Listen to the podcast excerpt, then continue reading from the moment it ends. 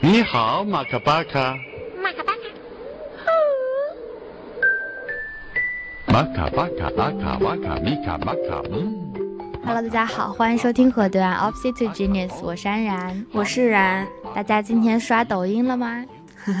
没有下载过哦，有下载过一下。我觉得我现在在划手机的那个边缘的最后的倔强，就是不刷抖音跟快手。但是其实类似的短视频啊，或者是嗯微博上面那种视频，我还是会去划的。但是我的我就看人家搬运，但是我最后倔强就是不看不看抖音跟快手。对。哎，说起来，你有没有发现最近就是你在微信朋友圈，然后你点那个就是要发送的那个键，会出现一个叫做“用秒剪制作视频”的选项？哦，对的，对的，对的，就好像就是大家都在嗯试图让你用更多短视频，因为其实说真的，短视频是一个嗯。能够让人一直沉迷、一直滑下去的东西，所以我觉得我们这期也是想要跟大家一起讨论一下，为什么我们不爱看抖音，为什么我们不喜欢抖音，以及就是我们对短视频碎片化的一个发展的一个思考想法吧，对。其实现在不只是抖音，就是微信的那个视频号，还有包括是的那个小红书啊，小红书，还有那个其实微博现在也是做那个叫做微博也是视频号嘛，什么它也是有一个那个，是的，是的，就其实它短视频已经发展到了各个社交平台，就算你不下载抖音，你其实可能在别的地方也会看。就是有一种病毒在蔓延，不管你下，就是不管你跑到什么软件，它都还是会跟着你的感觉。对，一开始它出来的时候，其实我我是很排斥的，我是连这种竖视频我都会觉得。哦，它不是正统的那种我们十六比九的那种横视频，我觉得它不好看，我不屑看，你知道吗？嗯。但后来慢慢的，嗯，可能看一些养宠物的时候会去看一些分享啊，或者是什么东西，然后慢慢的开始接受了，然后到现在，因为我现在工作需要，我也会去制作竖视频，但我们传播不是在国内嘛，就是是对外，但是还是。在做产制这种竖视频，我就会发现，其实它的制作过程也是非常的讲究的。它其实也是一个，嗯，需要投入。如果是优秀内容的话，它是需要投入一些时间去制作的。是的。所以我我就在今天我们在讨论为什么不爱看抖音的时候，我就在想，真的是那个短视频或就是是碎片化阅读的问题吗？还是这个抖音平台的问题？嗯，我在想，就是手机。出现以后，其实大家拍照包括看视频的那个习惯都慢慢从横版变成竖版了。对我印象中以前就是，其实你出去旅游干嘛用相机？我说的就是我小时候那时候都会比较倾向于拍横版的，因为你一般在电脑上是的，是的。然后你拍横的会看起来好很多，就竖的就是只有那样。但是你发现用手机以后就完全反过来了，反而是这种竖的视频你看会比较舒服。有时横的视频你还要去把它倒过来，然后觉得好麻烦啊。然后，哎，你知道吗？我我突然想到一个事情，就是可能跟，呃，横竖视频没有什么关系。就是，呃，你你想象一下，如果现在让你做一个手势，是打电话的手势，你是什么？这样啊？对对对，就是一个六，然后比在耳边，是不是？对。你现在去问一个任何一个零零后或者是就是小朋友，他们就会像拿手机的手势，他不会那个六，他就是手机的手势。我觉得这是个很可怕的事情，就是就是。就是这种新时代的改变啊！我还以为他们是就是举起自己的手，然后对着手表，就是小天才电话手表，然后这样，妈妈，我在哪里哪里？对不起，开个玩笑，过于作，最近有玩。哦，现在零零后应该都玩手机了，谁还用小天才电话手表？对不起，小天才电话手表应该是一零后在用了，对不起，已经电话手表过时很久了，我们。我们我们电话手表不得不说，我们时代一代代在轮替。然后虽然我们很年轻啊，但是我们却跟不上。我觉得是慢慢的在跟不上的。对对对对对。今天在那个群，我们的粉丝群里面一直在问一个词，就是说三个字，然后跟娱乐至死相关的。然后 哦，听友群里面我一开始问，对，因为我就觉得跟猪有关，或者是娱乐，或者是什么电视，嗯，然后就就。我就一直想不出那个词，然后我们就有一位朋友叫 Jeff，我印象很深刻。他突然因为超厉害，想不出一个词的那种绞尽脑汁、那种纠结的状态，就是会失眠。他就说，对对对，你就一直想不出。然后他就说这个词叫做奶头乐，然后我一下子就豁然开朗了那种感觉。Titainment，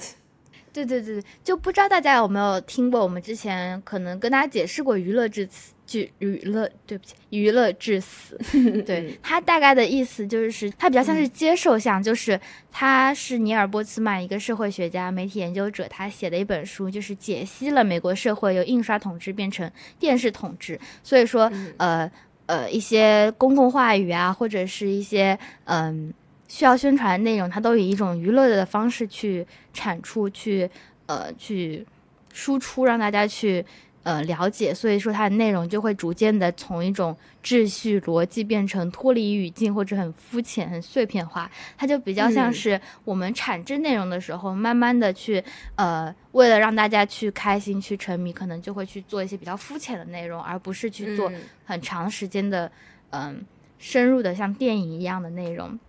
那奶头乐这个理论呢，它其实也是从美国的前总统国家安全事务助理布热津斯基提出来的一个理论。它指的是在生产力不断提升，然后嗯竞争加剧的情况下，而且世界人口很多的情况下，有大部分的人需要被边缘化，他们不用去产出，也不用去服务，他们嗯他们就是一种。简单来说就是被精英统治嘛，然后他们的财富啊或者决定权是决定在少部分人的手中。那为了去安慰这些嗯被统治的人，然后被边缘化的人，然后企业就会大量的去制造奶头，意思就是说让大家去沉迷的一些嗯。消遣娱乐啊，或者是充满感官刺激的产品，就比如说网络啊、电视啊，然后让他沉迷其中，放弃思考，然后就不会有任何的精力或想法去反抗，你就会沉浸在这种快乐当中，然后失去了这种面对现实问题思考的能力，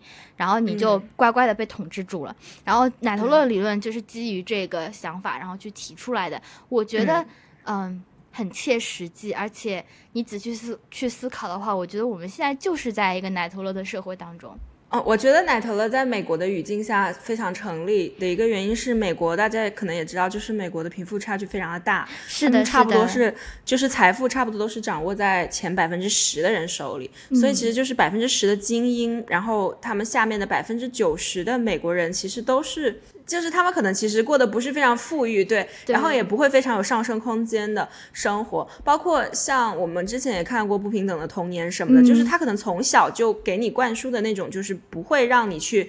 觉得我需要成为一个。嗯，多么优秀的人哦！我在看《回归故里》的时候，他就有提到，虽然他是法国人，他提到就是说，你甚至无法想象另一个阶级的人是怎么生活，就是你想象的边界都到达不了他们的生活，所以你就可能一直以来就是觉得，哦，我这样是正常的，或者说你所渴望的生活依然是属于你这个阶级固有的一种生活。就是我觉得，其实，在欧美国家。他们这个特点是很明确的，就是他们的这个阶级的分化。然后我觉得这个奶头乐在美国会这么适用，就是的确是你如果不让你的那百分之九十的人都有点，嗯，这就有点像觉醒年代反过来，就是你不能让每个人都觉醒，你们都不要觉醒，如果都觉醒的话，这个社会就乱套了。你可以想象，比如说好了，觉醒年代那个年代的时候，然后你让那些中国人都去刷抖音。这就像当时他们让中国人抽鸦片，我觉得是一样。对对对对对，我有看到一个说法，就是说抖音就是现代鸦片。对啊，因为当时他们让中国人去没有办法反抗，变成那个时候就是所有的欧美国家剥削的对象，就是中国人都在抽鸦片，身体也不好，然后每天就是在那边抽，觉得自己很嗨，他根本就没有心情去呃反抗。其实我觉得抖音。按照奶头乐的理论，其实这些短视频啊、TikTok 这些东西，它也是一样的。当你沉浸在自己的那种觉得每天啊我很嗨，我很快乐，你就根本不会去想说，嗯，我这个生活现状是不是可以反抗啊？我是不是在被压迫？就是我觉得是很相似的。我们没有在。意想说，就是我们被控制或者怎么样，我我我们我们这不是我们要讲的重点。我想说的是，其实我觉得在国内的情况，就是抖音这些，我觉得更大的问题其实在于这些互联网企业、这些平台为了流量、为了利益，他们就是甘于让他们的用户变成一个数字。嗯嗯嗯。因为我们今天在讨论的时候，我有在，我们就在讨论说，到底是抖音的问题还是这个平台的问题？因为其实这个平台。可能是，嗯，最受诟病的吧。我会很不喜欢抖音，因为我它给我的感觉就是很强势。你喜欢快手吗？它不像是我没有用过，我没有用过快手，我只体短暂的体验过抖音。它给我的感觉就是，嗯，我第一次体验抖音大概是在三个月前。然后他给我的感觉就是，我一点开它就开始播放了，对对对对对对。我第一次你没有追踪打开这个 app，我没有追踪任何人，我也没有，他也没有问过我的喜好或者怎么样，他就已经开始给我播了。然后他会，我记得我看了，他会根据你在这个视频停留的时间或者你按赞的视频，他以后可能就会越来越符合你的喜好。他给你推的视频，你就越来越爱看，然后你就会花越来越多的时间在上面。我就会觉得很难受，因为。我更希望是我可以选择我想要获取什么样的资讯，或者说我想看到的可能是，比如说我今天打开一个新闻网站，不是我主动要看某方面，但是是有人帮我会诊过，觉得哪些比较重要，呃，推给我的。而不是抖音，就是感觉就是来试试这个，喜欢吗？喜欢吗？喜欢吗？要不要试下这个？这个来，这个来，这个喜欢吗？对对对，是这种感觉会让我觉得很有压。根本就不是你在选择内容，而是他在推荐你任所有你感兴趣的内容，而且会越来越接近你的喜好。所以你在未来看的时候，你会很喜欢那些东西。但是问题就是你不会再去接触任何新的东西了。就你就沉浸在这个大数据里面了，你就是这个数据里面，比如说你喜欢看美女，然后喜欢跳舞，然后喜欢什么，你就在这三个关键字里面了，有一种被控制对，就我觉得听你刚才这样说，我想到其实这样子滑抖音有两个问题，一个就是你刚刚说，就是你被控制了，因为会变成他一直给你按你的喜好编织内容，然后他主动的 feed 你，就是 feed 你啊，就是喂饲饲料一样。就像把你当成一个猪一样的猪嘛，就是就是你爱吃，你又吃不饱，因为看看这个东西不像吃，你饱了就停了。你看这个东西，你只要有时间，你就会看下去。那你就像猪不知道饱一样，你就一直喂，一直喂，一直喂，那就一直吃，一直吃，一直吃。对，而且说的好难听。但是我觉得这是一个问题。第二个问题就是。他给你的这个饲料的内容，我们等下可以讨论。这个饲料它是不是营养优质的饲料，还是它就是一些劣质饲料？这也是一个问题。就是你爱吃膨化食品啊，你爱吃薯片啊，然后就一直给你吃薯片、薯片、薯片、薯片、薯条、薯片、油炸的东西，对，就这样。万变所以我觉得它问题就是两个，至少两个，一个就是它会让你陷在里面，因为它就是要把你绑在它的平台上，然后让你像一个猪一样，就是不知道什么叫做饱的疯狂的吃。第二就是它给你的那个东西可能还是超级没有营养的东西，它也不会说哦，我今天要给你一些非常有内涵的东西。嗯，我不是说抖音所有内容都没内涵，但是你不得不承认，它其实有很多非常的快餐。可以说是说好听是快乐，说难听是垃圾的内容。大部分我觉得挺挺垃圾，很多真的很垃圾。就是你仔细去想，我因为我自己也在做短，就是竖视频，然后我就会发现，其实我会发现有一些内容是好的，是优质的。包括我觉得之前看然他们之后也会提到他们在做的东西，我觉得是有在 帮忙做资讯整合的，我觉得是 OK，我可以接受的，我而且我有学到东西的。但是除了这些。抖音短剧，大家不知道有没有看过？哦，那真的是人间地狱啊！说实话，就是很不好意思 说，我会去微博看他们搬运的，就是他们会拍一些非常击中你爽点的剧。是的，就是像是那种第一次屌丝逆袭，被婆婆欺负，第二集流产，第三集逆袭，第四集打爆渣男，就是这种，就大家超喜欢的老土的那种。还有什么之前那个什么什么女婿？就是被整个整个那个女的家欺负，然后最后发现她居然是什么龙王后代什么，那个很有名的，不知道那好像是在快手，反正就是那种短剧。是的。然后可能男人看觉得哇好爽，就我我说真的，虽然男频文有很多都是这种男主开金手指然后打怪升级，我可以理解这种爽感，嗯，但是他真的是把这个东西变得非常的简单，而且快速，我觉得十五秒二十秒就结束了。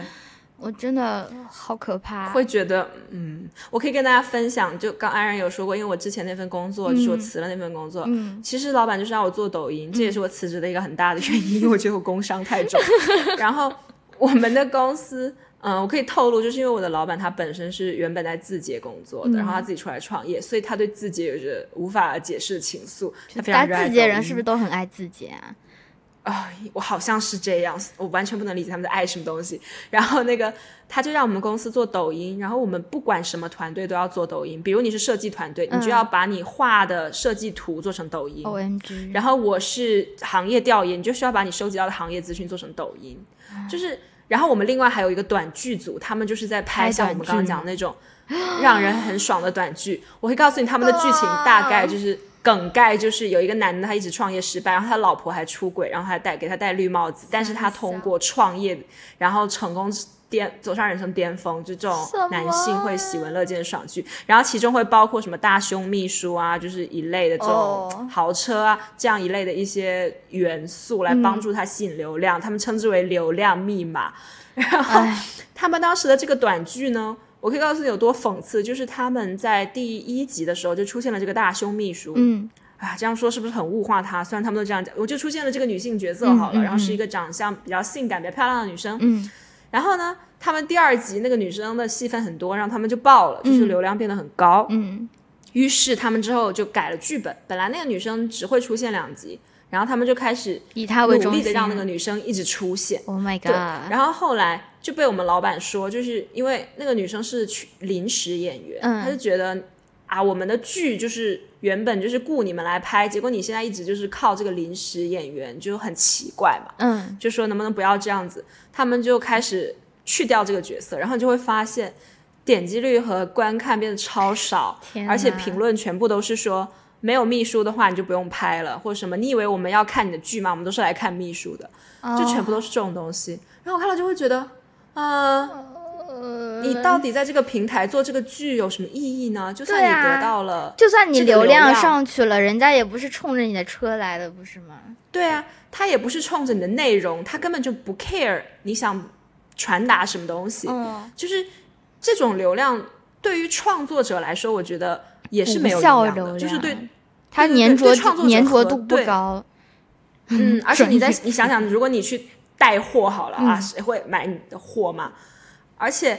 我还要说一个，就是抖音有一个叫做抖加的嗯机制。然后抖加就是你只要投钱，它就可以帮你推送给用户，因为就像我们刚刚说的，反正抖音用户都像吃猪饲料的猪一样嘛，就是你可以一直 feed 它，嗯所以呢，你只要给钱，它就可以把你的视频 feed 给别人，它根本不在乎别人怎么想，总之就是，哦，它所以所以他不是说让别人就是点开，就是有那种工具人来点开来看，就是帮你凑不是涨，它是直接他是推给推给五千个用户，Oh my god！所以你在你滑抖音的时候，你可以想一下，你现在看到的视频都有可能是别人付钱推到你面前的。靠，就是你会发现这，我当时知道这个机制的时候，整个人就是觉得天哪，一个内容产生的平台，它只要付钱就可以喂给用户，用户对他来说是多廉价的一种资源，你知道吗？而且我可以告诉大家，价格是一百块钱推给五千个人，超便宜。你也不是很昂贵，你、啊。你的身价非常的低，一百块钱五千个人超便宜的，相当于一块钱可以推给五十个人啊。就是就是怎么说呢？你只值两分钱，你在其他地方可能真的没有到这么多热度，只能说它的用户基数很大，然后观看量非常大，流量非常广它才能这么便宜。但就很但就很可怕呀！就是这么少的钱就可以买你两分钟的注意力了耶。哦，真的，哎，我想起你有看过那个呃《黑镜》吗？我没有看过，就是一部英剧，然后它讲的就是比较嗯反讽社会现实的那种。然后它里面有一集就是未来社会，然后大家都住在一个 cell 里面，然后你的 cell 里面呢，呃，钱好像是通过骑脚踏车发力然后去赚的，但是你的荧幕、你的床、你的旁边都是呃一个个荧幕，所以你起床之后，嗯你就要被迫看看广告。如果你没有钱，你就不能把广告划掉；如果你很穷的话，你就就是那个要看完，好而且你不能闭眼睛。你如果闭上眼睛，那个系统就会侦测到，你就必须睁着眼睛把那那个广告看完之后，你才可以继续的去成功，就是顺利的去做其他事情。就是这种世界，我觉得我突然就想起那个是那个电视剧，然后我觉得我们现在好像就活在一个类似的世界里面一样。这个就其实你包括一些视频网站啊，那些嗯大的门户网站也会让你付钱就可以跳过广告啊，是的，因为我们会发现现在我们的时间和我们的注意力就是这些网络销售的东西，它卖的就是用户的注意力和用户的时间。他卖给广告商，就突然想到，就是我卖给们之内容创前讲的，作者。对我们之前讲的，就是如果你在免费使用一件 A P P 或产品的话，其实你自己就是一个商品你。自己就是那个商品，是的，对，会，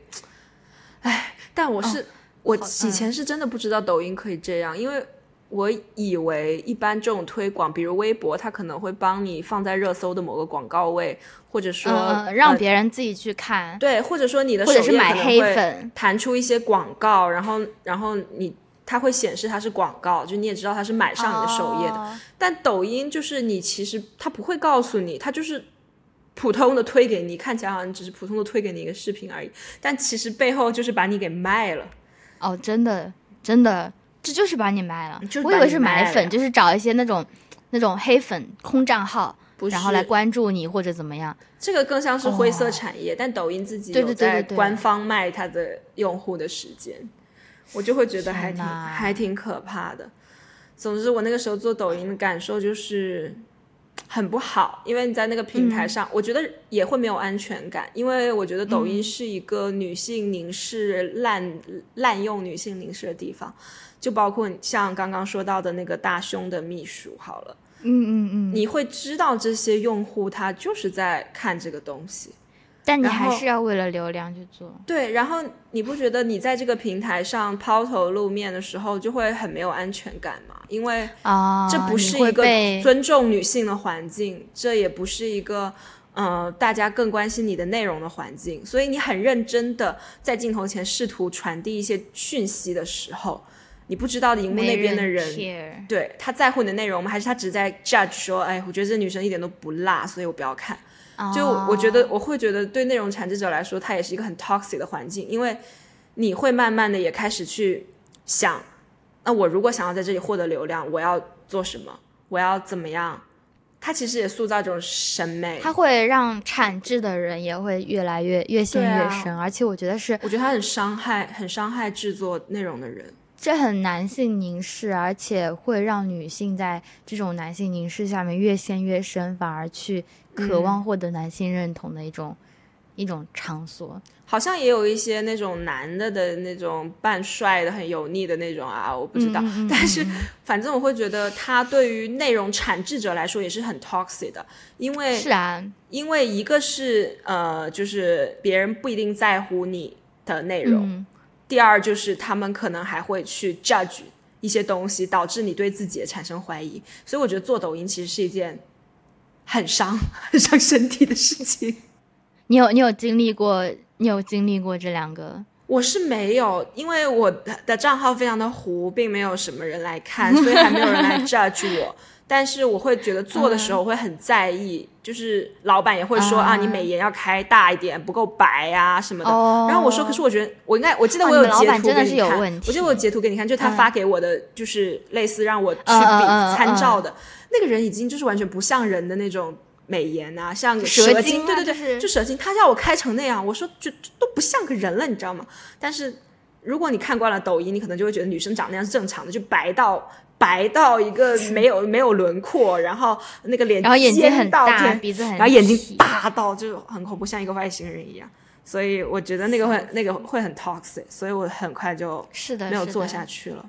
包括，当他们在讨论做抖音视频的时候，他们的思考的方式，就你很难怪他们，因为我们公司有一些就之前讲的拍短剧那个团队，他们会去说我们要怎么样找到流量密码。在他们讨论的过程中，其实那些人虽然之前有吐槽过这些男同事都不怎么样，但我觉得他们也不是说很猥琐、或者说很低俗的人。嗯但当他们在讨论这件事的时候，你就会发现，他为了流量嘛，他们就会开始说，这个女生我们一定要找一个很辣的，或者说，呃，这一段要有一点色情的暗示，这样别人才会。那个哦就他们自己其实不是很猥琐的人，但是当他们在讨论这件事的时候，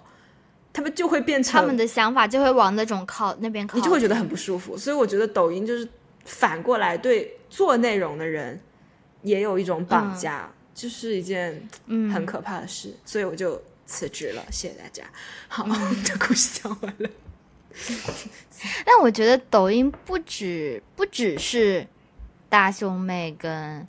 就是这种山色情的东西。嗯，他也就是有我在思考内。容创作的时候，对对对。然后今天也看到一个，呃，应该是我们同学安迪写的一篇公众号吧，他大概写的就是说，在抖音或者快手上面分享自己生活的一些，呃，海边的农户啊，或者是嗯这种，就是我觉得，呃，如果你愿意在网上去分享，然后你认同、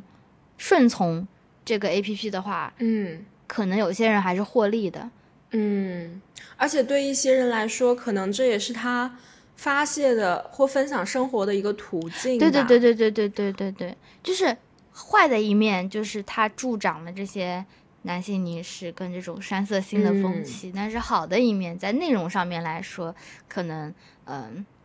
就是让更多的人去了解这个世界是什么样子的，或者嗯说让更多人去分享自己的生活，成为他一个情绪宣泄的地方，或者嗯说情感寄托的地方。嗯，其实有很多就是、呃所谓比较草根的网红吗，可以这样说吗？嗯嗯嗯其实都是从也是从这种短视频平台起来的。而且我之前也有看过那种就是快手的剪辑，就是把一些民像民间奇人那种。有那种绝活的人对剪在一起，的对的其实也会觉得哦，还蛮厉害，而且你可以看到就是人民群众的生活其实非常的丰富，就是大家都会有自己值得分享的内容。我觉得在分享自己生活这方面，我还是觉得不管什么样的平台都挺好的，就是只要有人觉得对的，对的他。能在上面很开心的分享生活。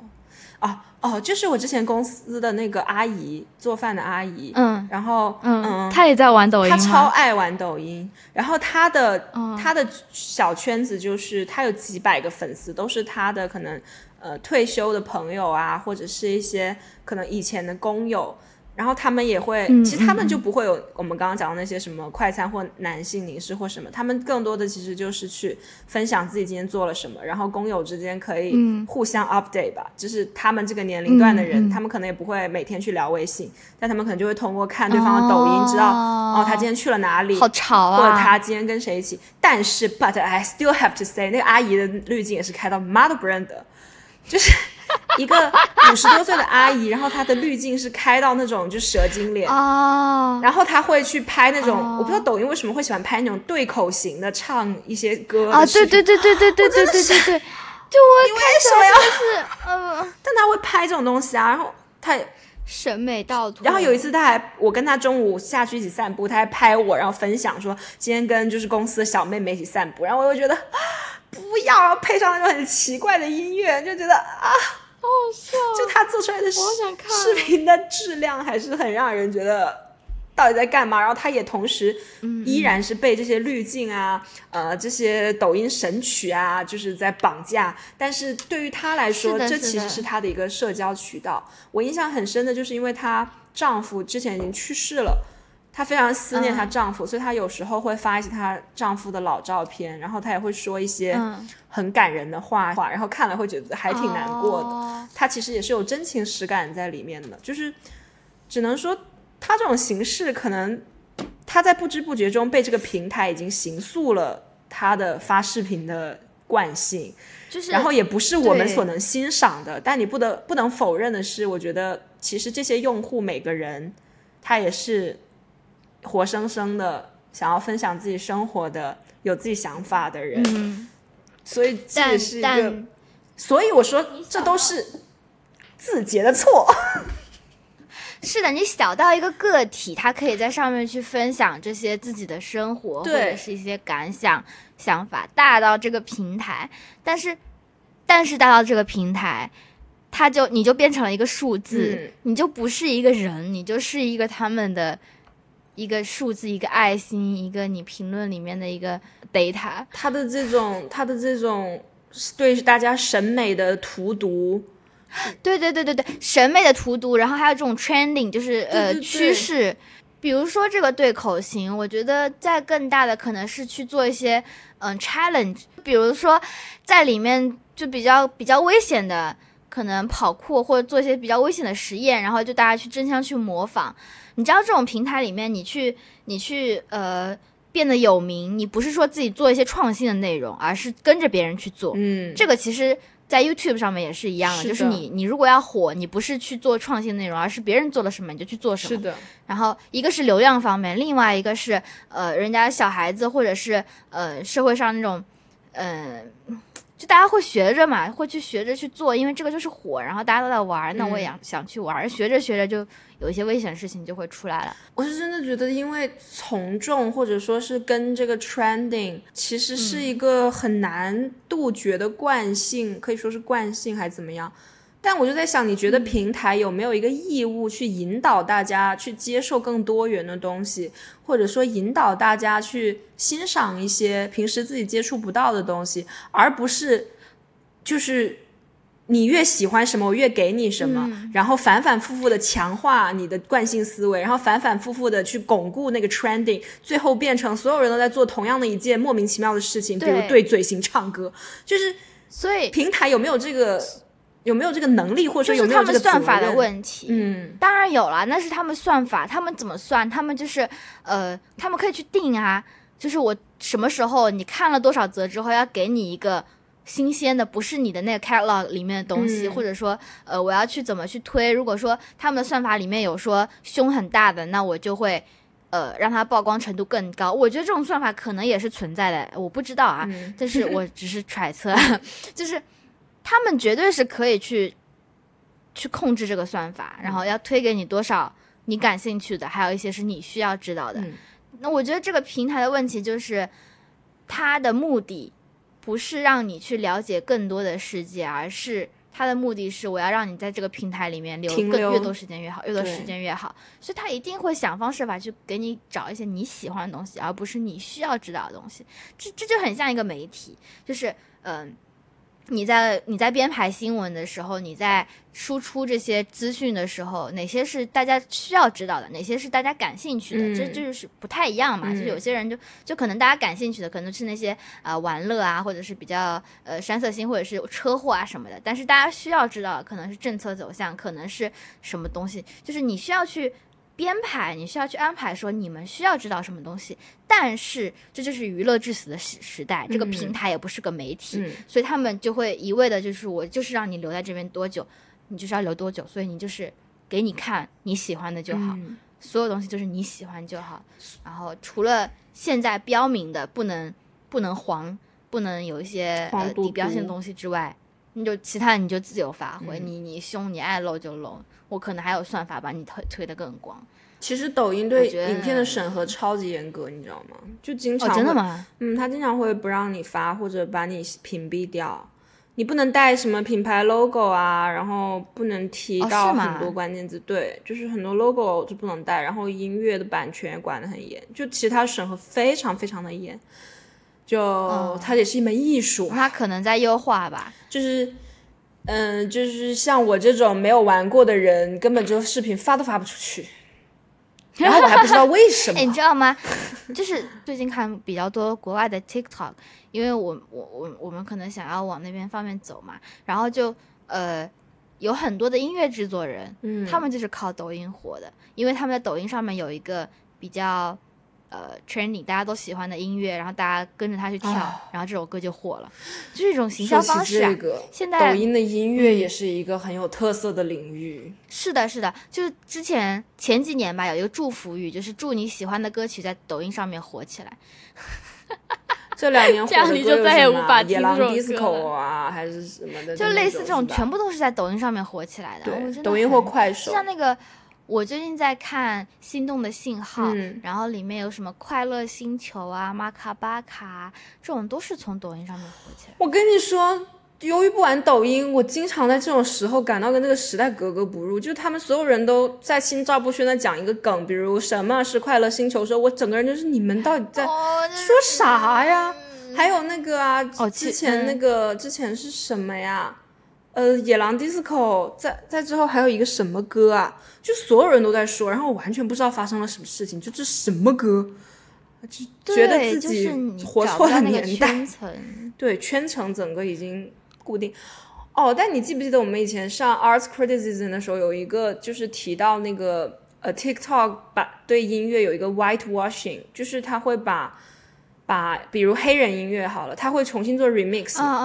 然后本来黑人音乐可哦能是有他们黑人的反叛精神，或者是他们黑人的嗯音乐特征的，他会把它 whitewash 成一个抖音神曲。然后你就会忘记这个音乐它被创造出来的时候的内涵，或者它呃的反叛精神，或者它原本的一个编曲的内核，它完全变成一个只是大家都要用那首歌拍一个 TikTok 的的歌而已。啊，他就把这称为 whitewashing，而且很多还是那种你知道那种白人，就是 typical 白人在弄。嗯嗯所以他说，其实这也是短视频对音乐的一个损耗。我觉得对音乐行业的伤害应该也是很大的。我觉得挺大的，因为如果你的歌在抖音不火，你可能就不会火了。去年有一个节目叫做什么“为歌啊而赞”呃，吗？浙江卫视是吗？对对对，就是就是重改抖音的歌，然后把它改成一首就是更它是更专业性它。是每一期有那个类似 battle 的形式，就是会请一个歌手去唱一首他就是相当于正规的唱片产业出来的一首制作出来的歌，和一首、嗯也是请明星来改编一首抖音神曲，然后类似 battle 的形式，就是说看看大家到底是喜欢真正认真做出来的歌，还是一首抖音神曲。口水歌。对，嗯其实我觉得大家可能慢慢意识到了，抖音的音乐它又是一个很妙的流派，包括有一些在国外其实不怎么火的英文歌。它莫名其妙在抖音就给它对对把火记得之前是那个 Monster 嘛，那首歌也是，就在国外是首胡歌，然后在抖音然后国内就火了，然后又被周深一唱更更火火，然后再然后那个外国那个歌手，哎呦，我觉得做梦都要给他笑醒啊！没有，对不起，对不起，对不起，不知道哪个歌手，对不起，就是就是有一个很神奇的现象。还有今年中国好声音，我不知道你有没有看，有一个叫王静雯的选手。我完全不认识他，但是说他写过一首歌，就是在快手还是抖音，我们应该是快手，反正他说在短视频平台上很火，有几十亿播放。然后所有人都看起来认识他，然后一听到他唱那首歌，都是那种啊天哪，原来这首歌是你写的那种反应。然后我整个人就是这什么这什么，我从来没有听过。是的，我当在电视上面响起抖音神曲，我就会觉得，哦，这是什么东西放过我，对对对，放过我。这哎种感你知道觉这嗯，好奇怪呀。知道，就是现在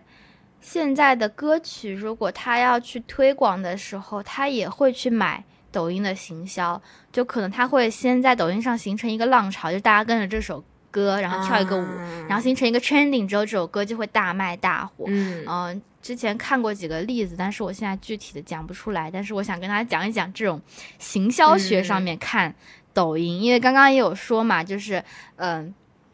很多人会在上面行销自己的歌曲，或者说去卖一些自己的产品之类的。就是我最近看了本书叫《行销四点零》，他是一个行呃行销学的教授，叫 Philip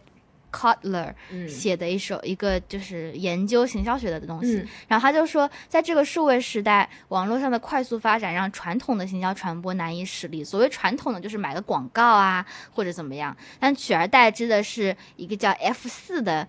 东西。陪你去看啊，对不起，嗯，这个不是那个 F 四啊那个有点。我只是帮你然后这这个 F 四就是谢谢 谢谢你，Friends、Families、Facebook Fans、Twitter Followers，、嗯。就是四个 F 嘛。嗯。我觉得放在国内可能就是朋友、家庭，然后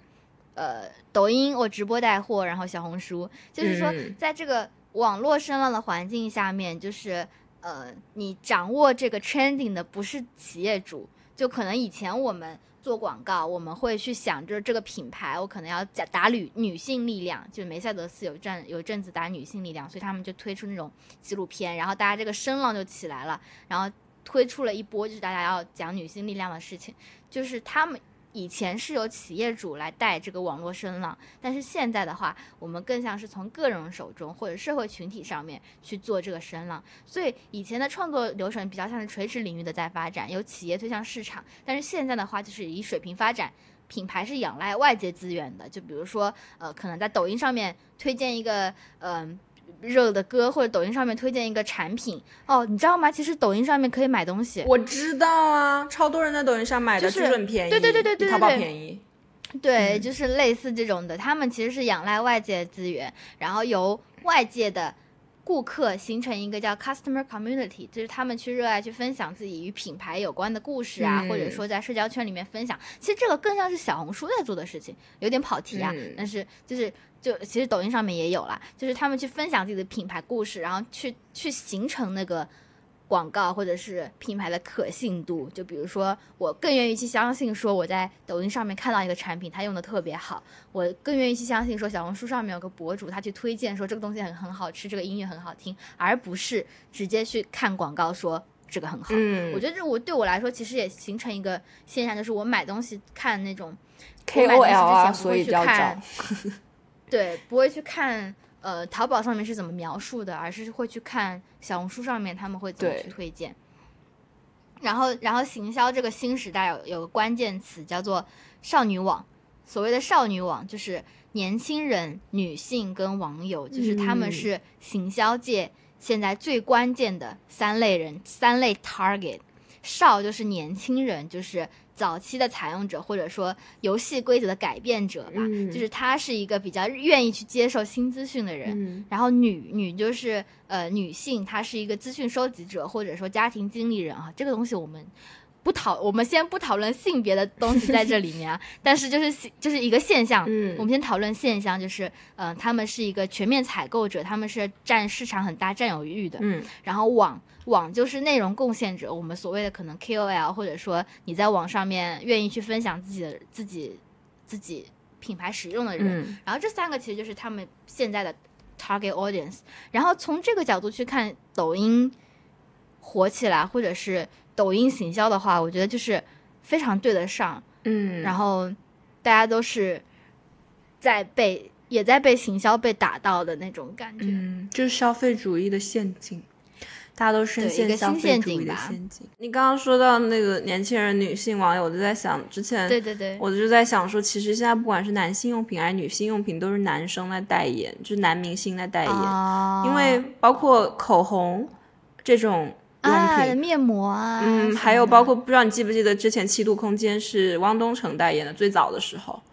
然后哦嗯，就是连卫生巾都男生来代言了嘛，就是是的，因为他知道买的人他其实是女生，所以用男生其嗯实更容易吸引，毕竟大家直女偏多嘛，对吧？然后呃，我妈就说，哎，那为什么男生的东西不是找女生来代言？男生难道不会更愿意看到女明星吗？我说啊，你手表，觉得？呃，你觉得你男生有什么东西儿子他们独有？不不，你儿子跟你丈夫的东西，他们自己在买还是你在买？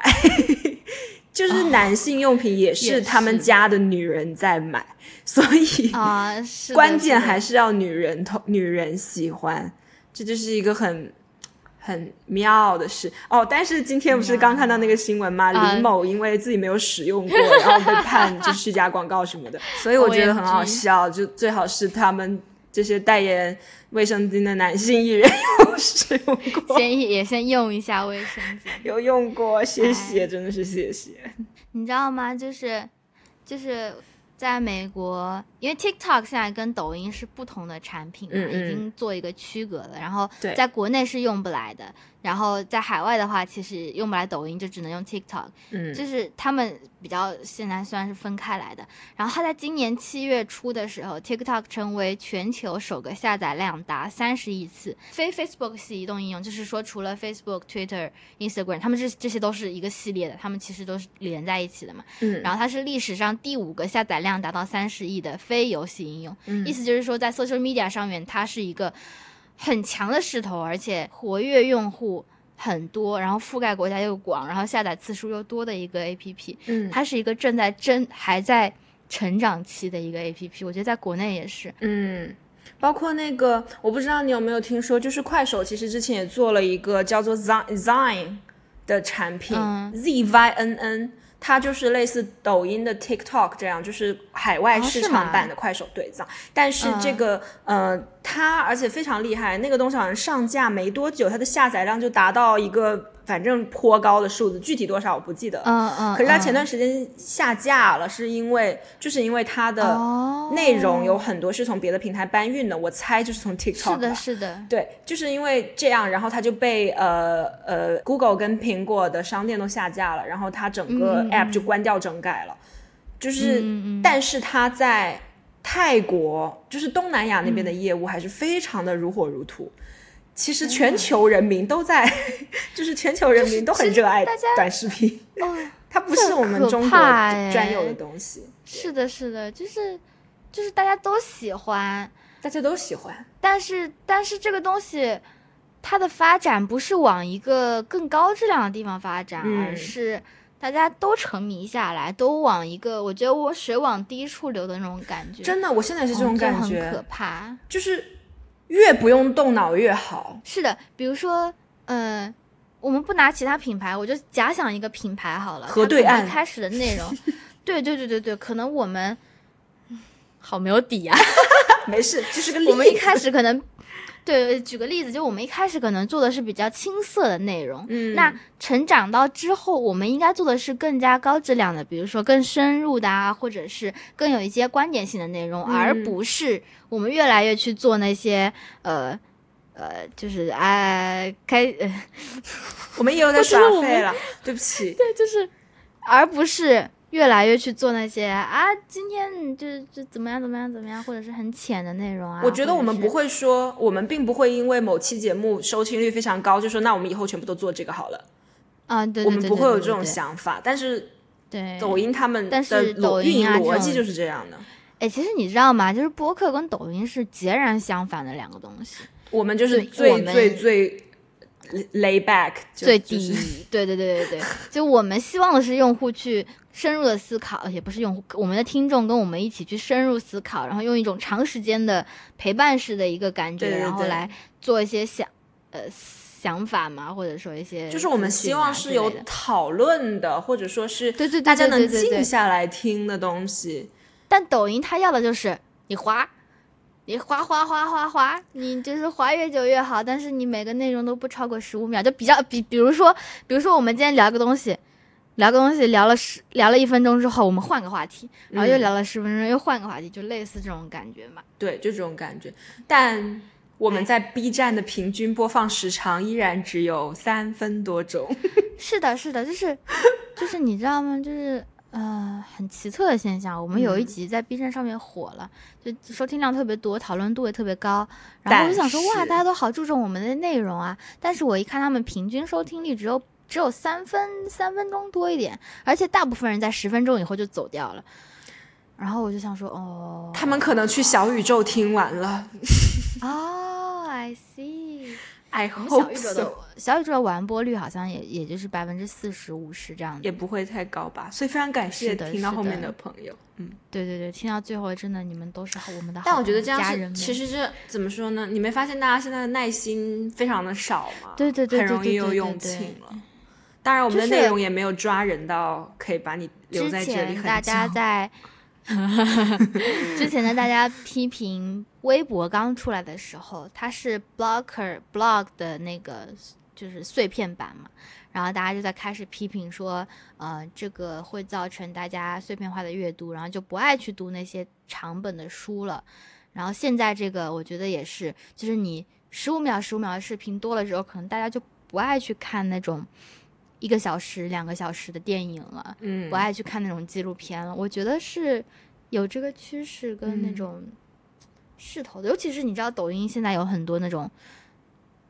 两三分钟帮你讲一部电影的，对对对啊！讲到这里，我要分享一个故事，就是最近嗯嗯，我的一个感触，因为我一直以来对抖音是那种深恶痛绝的状态，嗯嗯但是我最近、呃去按摩的时候，因为我的肩颈非常的不好，然后有一个小姐姐对很劳损，然后她在帮我按的过程中，就我跟她聊天嘛。就说到，哎，最近看什么综艺节目啊，或者有没有看什么电视剧啊？她就说，哦，嗯他都现在很久没有看过剧或者综艺了，他都是看抖音。然后我就说，那嗯抖音有什么好看的？他说每天，他说你知道吗？抖音你每天花一个小时，你就能同时 follow 好几部剧的进展。因为他说他每天会把那部剧当天最精彩的两三个片段剪出来给你看，然后你几分钟就可以看完哦这集在讲什么了。然后我当时就会觉得，嗯，如果是可能，如果安然跟我说这个话，比如让人说，哎呀，不用看电影，我们来看古阿莫就好了。我可能会觉得啊，你怎么这么烂，就是烂爆了，对吧？是你会觉得你可能会跟他讲很多，比如说啊，这个电影还有版的语言不权的问一样啊，对啊，或者说电影它可能会表现更多的情绪啊，它有更多的留白啊，什么什么的。我们要看的不只是情节啊，也不是只是那一两个片段，你可能会讲很多。但是当你面对一个从事算是体力劳动吧，因为他其实帮我按肩膀嗯。蛮辛苦的，然后每天工作时间也很长，他可能晚上他的空闲时间，睡觉前真的就那么一两个小时的人，你去跟他说这些，你去跟他说。你要去享受电影，你要去享受享受那个镜头语言，你要去享受整一个一到两个小时你要静下心来你要静下心来去感受。其实是很残酷的一件事情。你当时那个情景，就是我根本说不出话来，我觉得嗯我没有任何的资格，你站在任何的立场去跟他说，哦，我觉得你这样的生活方式是错的，你这样接收内容的方式是错的，因为你接受到的是差的东西，你应该像我一样，啊、我也并没有。你应该 去看一个电影，你应该去静下心来看一本书。就是你说不出这样的话，所以我当时产生了一个感受，就是我能讨厌抖音，也是一件很奢侈的事。我能讨厌抖音，是因为我可能有更好的获取知识的平台，然后，嗯，你有更好的发泄情绪、分享的一个渠道，对，然然后了解资讯的一个管道。我有更好的和我的朋友互相 update 的方式，我们可能通过对对对对朋友圈，甚至是微博上面，大家会写很长的文字去发表自己的感受。嗯然后你有你的同温层，你的同温层的人，他们不断的 feed 你的都是一些你觉得能够激发你思考的内容。但你对这个小姐姐来说，你让她放下抖音，那你要求他拾起一种什么样的生活呢？你说啊，你来关注我的微博吧，还是说啊，我们一起来看一个呃纪录片好了？就是嗯 来参加我们读书会你啊，我们一起看《父权制与资本主义》吧。就是你你说得出这种话吗？是的，是的，没有办法，所以我那时候觉得，嗯，这件事对我的冲击在于，我会觉得我讨厌抖音。一开始你可能觉得，哦，因为我是更 superior 的，我获取资讯的方式是更高级的，我获取的内容是更优质的，但其实这是一个很奢侈的感受。嗯嗯嗯，因为不是每个人都有这种条件的。然后我觉得这件事让我的感受就是，我们其实要对 抖音在讨厌它的同时，要宽容一意识到点。讨厌它也是我自己的奢侈，嗯嗯嗯，这样的一个意识吗？可以说，嗯，我特别同意，因嗯为对很多人来说，可能抖音就是他一天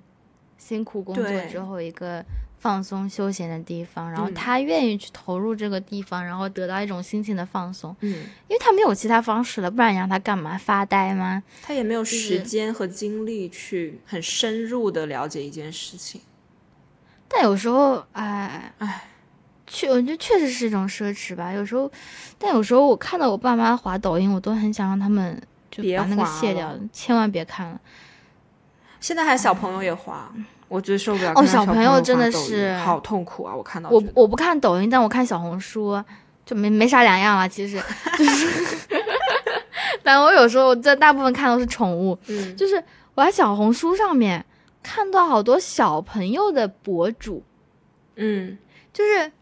就怎就是很而且是很认真的博主。就是他说我今天要做一个带货类的博主，我今天是个学习类的博主啊，真的是有给自己专业分好了。然后呢，他还分了两三个小号，就是这个是我自己私用的小号，这个是我真的在泼文的小号，然后那个是我就是分享一些我种草身边生活的小号。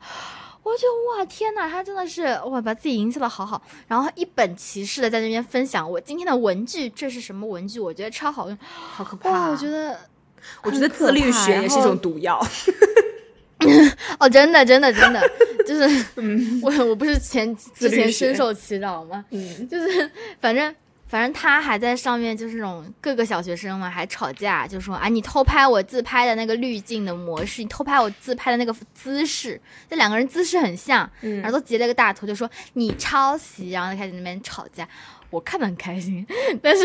我猜大部分他们的粉丝都是小朋友吧。我觉得嗯低龄使用者好多，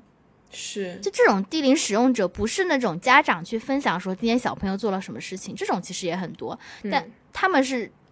主动去分享，主动去成为这个嗯 customer community 的人，嗯，我觉得还是为他们堪忧的，就很可怕，因为他们在某在一方面，他们其实学习到了很多的行销知识，然后了解到了很多的资讯，但是在另一方面，我觉得，嗯，拿这样的时间多看书不行吗？就是，我觉得他们可能是，他们真的相信这样是一种，哎，我要说那个词 superior 的。生活方式，就他觉得这样可以表现出他的，因为小红书的调性不就是大家都在炫自己生活有多好嘛，所以我觉得他可能真的觉得这样很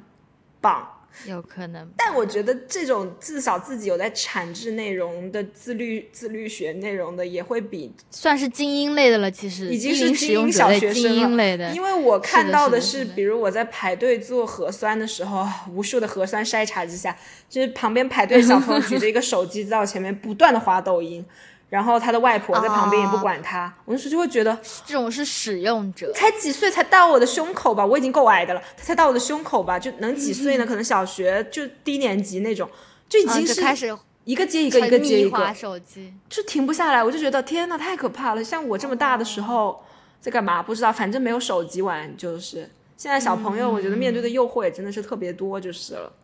也是蛮可怕的。啊，说起就是。讨讨厌抖音也是一种奢侈，我就同时相应的想到了最近很爱看脱口秀大会这件事。就这几年脱口秀不是很火嘛，然后我那天也是看到一位我关注的博主熊阿姨，她发微博说，其实脱口秀已经是一种城市文学了。就你会发现，他描述的那种体验，让你觉得有共鸣、觉得好笑的东西，可能就是只有生活在大城市的人才懂的。比如说，那个有一个段子说，呃，我女朋友不认路，问她在哪，她说她什么在全家对着一家星巴克，后面是个地铁站。她说，哦，在上海，就是你这样说，其实就是没有任何意义。然后大家觉得啊，哈哈哈，该好好笑。但是如果你生活在一个没有星巴克的地方，嗯，或者生活在一个不通地铁的城市，你可能会觉得啊，到底就是，呃，你可能会好笑在哪？对，还有包括他们现在会有很长一段的全英文的。就是我们看电视会有字幕嘛？好多。对啊，对啊，我们看电视会有字幕嘛？但是其实如果你作为一个脱口秀来说，你在现场讲的时候，大家都在笑，就是底下观众都听得懂他在上海录的那个 F Y I，都是上海人，很厉害。然后他就会讲英文，然后下面人都啊这样子，然后我就觉得哦，现在所以大家英文都很棒，是不是？就是这么长的一段英文你都听得懂，是不是？然后包括他们有时候去讲那些价值观。比如说，可能包括一些女性脱口秀演员，我个人非常喜欢他们去讲一些可能讽刺男人的段子啊，或者讲一些拒绝呃呃身材羞辱的段子啊，你会觉得啊是很棒的价值观，或者是讲一些呃什么男性也会讲啊，比如说可能不要内反内卷的段子啊，就是这种的，你会觉得哦很棒。但我觉得其实这种价值观上的共鸣，因为它其实也不是一个笑话的形式，它更像是一个让你觉得。啊，真的就是产生共鸣，然后发自内心的觉得嗯好笑。那如果你没有跟他们共享同样的价值观，或者你的生活中没有这样的体验的话，其实你不会觉得好笑的。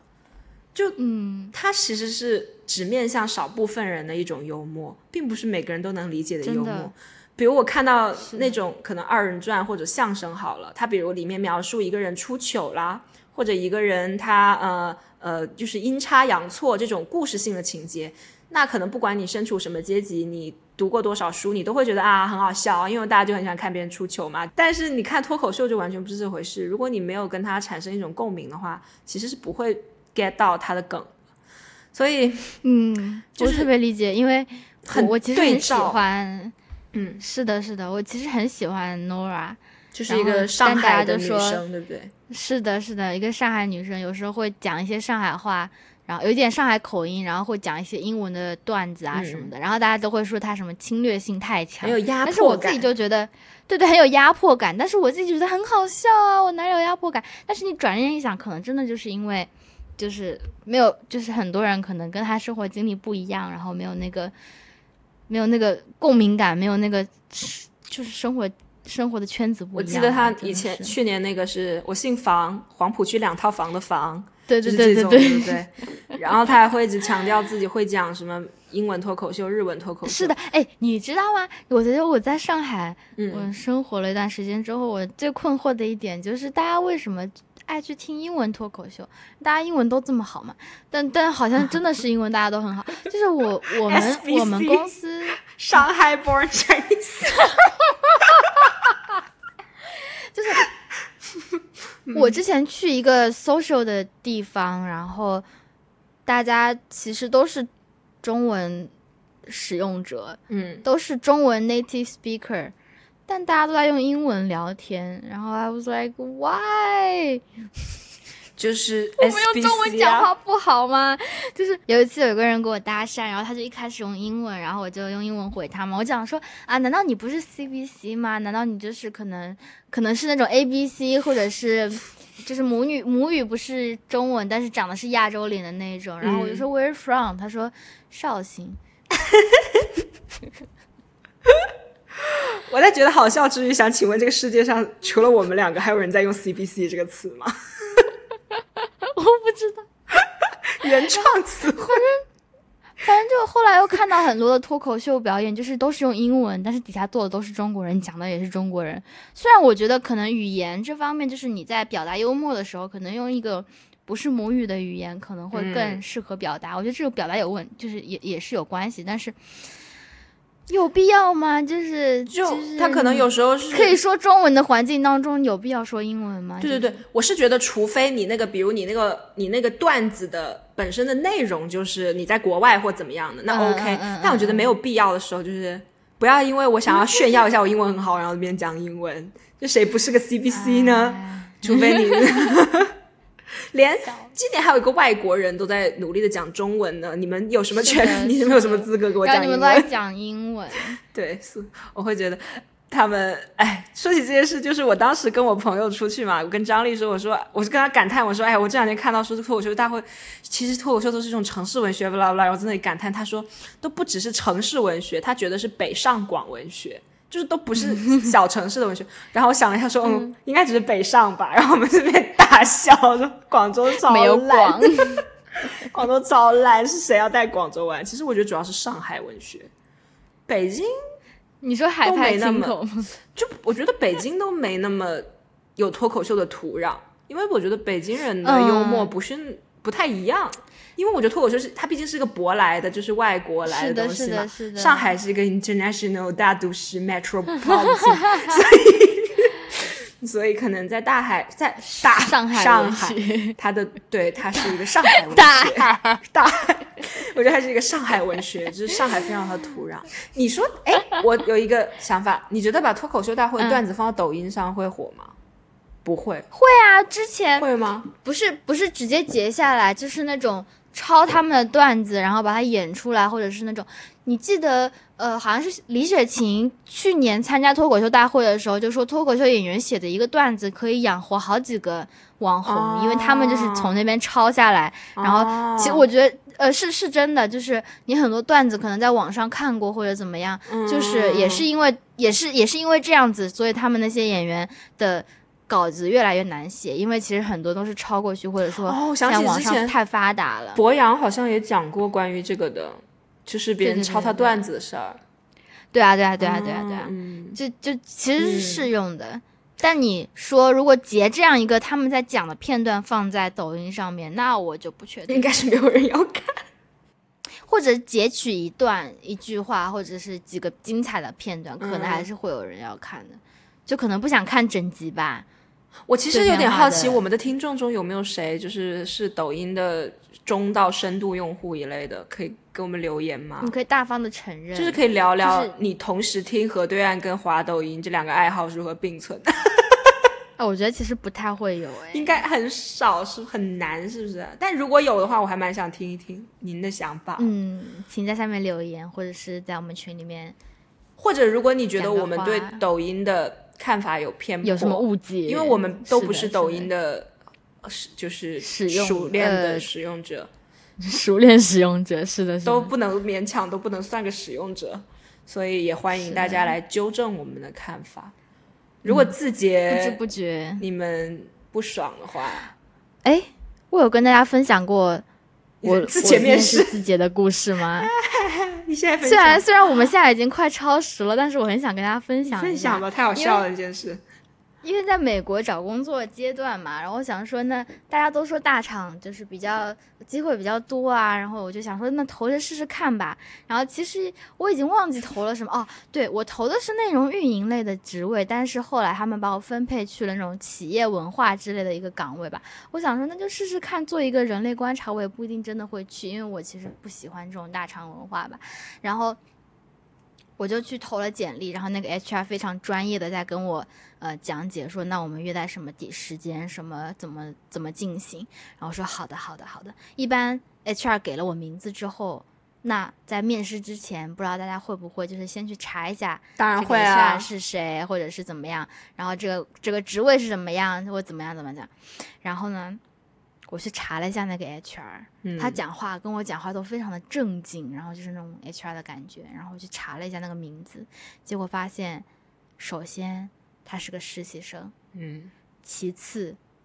他才大二，大二还是大一，反正哦大一还是大二，嗯，反正就是那种，嗯，录取了美国学校，但是还没有去美国，因为疫情困在国内，所以去大 厂实习的。学生，网课然后那一瞬间 我就觉得，